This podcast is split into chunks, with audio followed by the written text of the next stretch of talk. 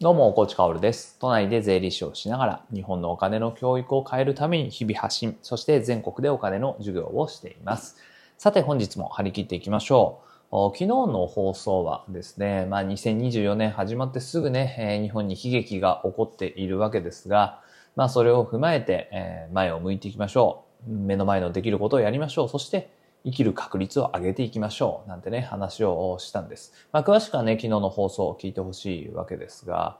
生きる確率を上げるっていうのはね、えー重要ですよね。まあ、生きていればこそですから、まあ、防災セットを家に整えるみたいなものも生きる確率を上げるわけですよ。まあ、当然ね、お金の知識をどんどんね、蓄えていくと、お金に強い人になるっていうのも、生きる確率を上げることだと思います。でももっともっと身近なその前段階の生きる確率を上げる、そんな発信っていうのも僕はしていかなくちゃいけないよななんて思って、まあそれをね、え声にして、え昨日の放送で話したつもりです。えそしたらコメント欄でね、いただいたものがあって、まあこういう情報をシェアするっていうのもね、重要な視点なのかなと思うので紹介させていただきます。えー富山県内に住んでいる方で、まあ当然ね、今回地震が石川県で起こっているわけですから、隣の県なわけですよね。えで、まあ大きな被害もなく過ごしているんですが、まあ、東日本大震災の時に自宅の海抜を調べたのですが、今回大津波警報が出た時思い出せずに慌てましたというお話なんです。まあ最終的にはこれね、スマホケースに海抜をラベリングしましたみたいなコメントなんだけれど、海抜何メートルのところに皆さん住んでますか？これ答えられますか？当然ね、えー海がないっていうんであればね、近くにね、まあ、津波全く関係ないよっていう感じだと思いますが、まあ比較的海に近いけど海抜何メートルのところに、えー自宅があるかわからないっていう方はね、まあぜひぜひ調べて、あ、結構危険な地域にいるんだなっていうことはね、え確認しておくべきかなと思います。まあ、最近はね、賃貸契約とかをするときに、まあ、当然ハザードマップみたいなものをね、えーつけて、えーくれるというか、まあ、つけるのが義務なのかな。あとは海抜調べたりする人も多くなったかなと思いますけど、まあ、まあ調べていたとしても忘れちゃうっていうね、あれどれくらい危険な地域だったのかなっていうのは、あね、まさになんかこういう、その当事者の声ということでね、貴重かなと思ったので紹介させていただきました。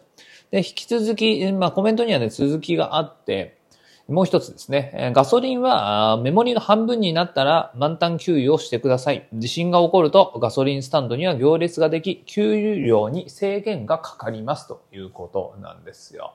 これはなんか聞けばまあそりゃそうだよねって思うけど、これも当事者にならないとわかんないですよね。ガソリンスタンド行って給油制限がかかるなんて、微塵にも思ってない人が多いんじゃないかなと思います。災害っていうのはね、本当にいつ何時起こるか分かりませんからね。まあこういう当事者の声っていうのに耳を傾けてね、え自分の生活を少しずつアップデートを変えていくっていうのは重要かなと思います。まあ、僕はね、車を運転しませんが、まあ運転するようになった暁にはね、あこういうこともちゃんと覚えておいて、半分切ったらちゃんと満タンにしようっていうことはね、やりたいなと思います。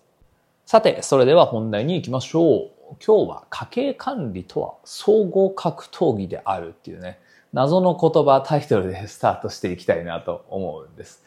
家計管理って一言に言ってもやることって本当に多いよなーって思うんですよね。まあそれはちょうどね、えー木下仁さんとズバリお金から逃げるなっていう連載を11月末に始めて、まあ今日第2回の前編が公開されるんですよ。僕のチャンネルでね。あ、公開されたのか。5時半に公開されてるんですよね。えーそして、まあ、3日後にね、後編は木下さんの方のチャンネルで公開されるんですが、まあ、そこで家計管理の全体像について、えー、2人で2時間以上喋ってるんです。喋りすぎだろうっていうね。で、まあ、全体像と言いつつも個別具体的なところにもぐいぐい突っ込んだりしていて、で、やること多いなーなんて思ったんですよ。で、その時に、大コーチがね、いや、もう家計管理って総合格闘技みたいなもんですよねって自分で、えーポロッと言ったんです。まあ初めて自分でも言った言葉だったんだけどね。それがね、まあ自分自身で言った言葉なんですけど、えらく気に入りまして、え今日タイトルにつけてみたんです。家計管理ってね、えー一言、このキーワードを聞いたとき皆さんは何を思い出しますか？まあ、かなり昔の方とか、まあ僕も経験はあるけれど、昭和の時代だと、やっぱり家計簿みたいなものを思い出しますよね。僕もね、えー二十歳ぐらいの頃は家計簿をつけてまして、えこれ手書きでやってたんですよ。本当にね、こう、大学ノートに数字を鉛筆で書くっていうね、もうまさに家計簿みたいなものを使って、いや、作っていたわけですけど、まあ、今はそんなことはやってないんですよね。まあ、アプリとか、まあ、あるいはスプレッドシートとか、まあ、独自でいろいろなものを作って、まあ、家計管理というか、一生涯の資金繰り管理みたいなものを僕はしています。まあだからね、家計管理って言ってもやることっていうのはピンキリというか、とんでもないグラデーションがあるわけですね。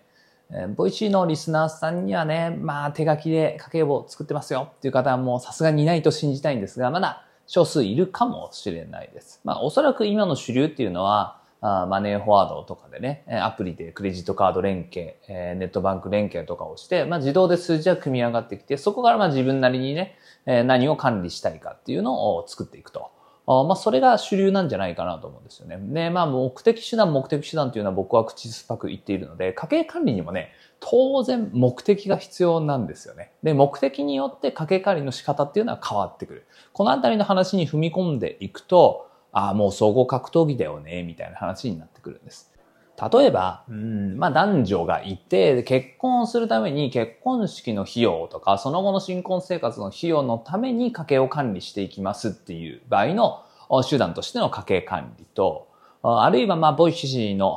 めっちゃ噛みましたね。 Voicy のリスナーさんでおそらく一番多いであろう、老後のために、まあ僕も含めですよね。老後のためにえ資産を管理していく。そのための手段としての家計管理と、だとやることはやっぱり違うんですよね。そしてその時に必要な知識量も変わってくるわけです。そして当然スパンが長ければ長いほど難易度は上がりますよ。僕がさっき言った一生涯の資金繰りっていう場合は、もうこれかなりの難易度。だって死ぬのいつかわかりませんからね。そして年金もらえるかわかりませんからね。えー、もらえるとした前提で行くみたいなね。えー、もらえないとした前提で行くみたいな、そういう資金繰りシミュレーションみたいになってくるわけです。まあここまで行くと、やっぱりもうやりたくないっていう人が大半だと思うし、やってない人が大半だと思うんですね。え、なので、こう、家計管理してますかって言って、はいってえ言う人も、まあ、いいえって言う人も、まあ、世の中にはたくさんいるんだけれど、その家計管理してます範囲の中にもかなりグラデーションがあるんです。だから、まあ、何が良くて何が悪いか、何がすごくて何がすごくないかっていうのは、まあ価値観それぞれだと思うんだけれど、おそらく一番難易度が高いであろう一生涯のシミュレーション、それを何パターンもしている人、そして社会に合わせてそれを臨機応変に変えていける人、そういうものの家計管理、そういうものというか、そういう類の家計管理っていうのは、一目見てほしいなって思うんです。まあ、もちろんね、僕が全ての数字をさらけ出してですね、リスナーの皆様にお伝えすれば、まあそういうものを見せられるんだけれど、まあさすがに家族もいるからね、僕一人の数字じゃないから、さすがにそこまではできないです。ただ気になる方はね、昔、まあいつかはちょっと忘れちゃったんだけれど、探してほしいんだけど、プレミアムリスナーでね、こう資産形成のポートフォリオみたいなものっていうのは公開していますので、表も裏もね。表っていうのはまあ株とかなんだけど、裏側っていうのは暗号資産とかも含めみたいな話になってるので、まあそれはね、えー、見てほしいです。まあいろんな家計管理に触れるっていうことは、とにかく重要だっていうことなんですよね。家計管理っていうと家計簿とかね、えー、あとは出入りですよね。いくら入ってきていくら使ったか。まあそれを記録するもの。それが家計管理であるみたいなイメージっていうのは結構ね、世に広まっているんだけれど、出入りだけ記録する、じゃあ、まあ、まるで意味がないとは言わないですけど、まあ、それを使ってあなたの目的が達成できるんですかっていう話になってくるので、まあ、家計管理が総合格闘技にはなってないよねって思います。なので、家計管理っていうのは奥が深いんだなぁと。それがね、今日は分かっていただけたらいいのかなと思います。まあ、お金の知識ってもうそこまで必要ですか？私の人生にみたいな知識もあるじゃないですか。正直ね。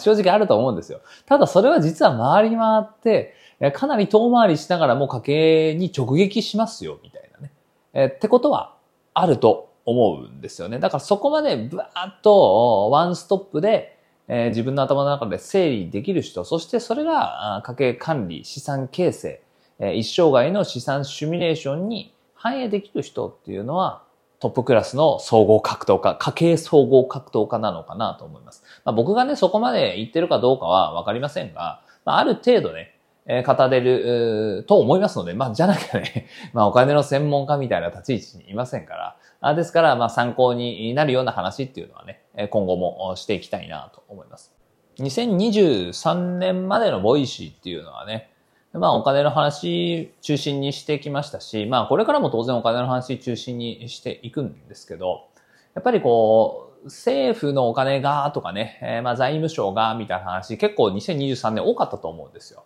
もちろんこれも今後していきます。だってね、細野さん、衆議院議員の細野豪志さん、ボイシーパーソナリティですね。えー、彼とのこう連載企画みたいなものも控えているし、対談をね、定期的にやっていきたいなと思うので、まあ、日本の経済政策のこういうところがダメだ、こういうところがいいみたいな議論というのは今後もしていきたいと思うんですよね。え、ただ一方でやっぱりこう家計管理とはみたいなこう基礎に思えて基礎じゃないみたいなものっていうのは意外と盲点だなっていうことは、今回ね、木下さんと話してて分かったですよね。えだからまあ、ぜひぜひ、え、まあこういうところもやってくださいっていう声は、まあ昔から結構ありましたから、まあその辺はね、えお話ししていきたいと思いますし、まああとはね、まあ今日のこの連載には関係ない話ですが、稼ぐ力だよね。最終的にはお金を調達してくる力っていうのがものを言うので、まあ、お金にね、弱い人があ10億円持っているパターンと、お金に強い人が1万円持っているパターンで、用意ドンで投資始めたら、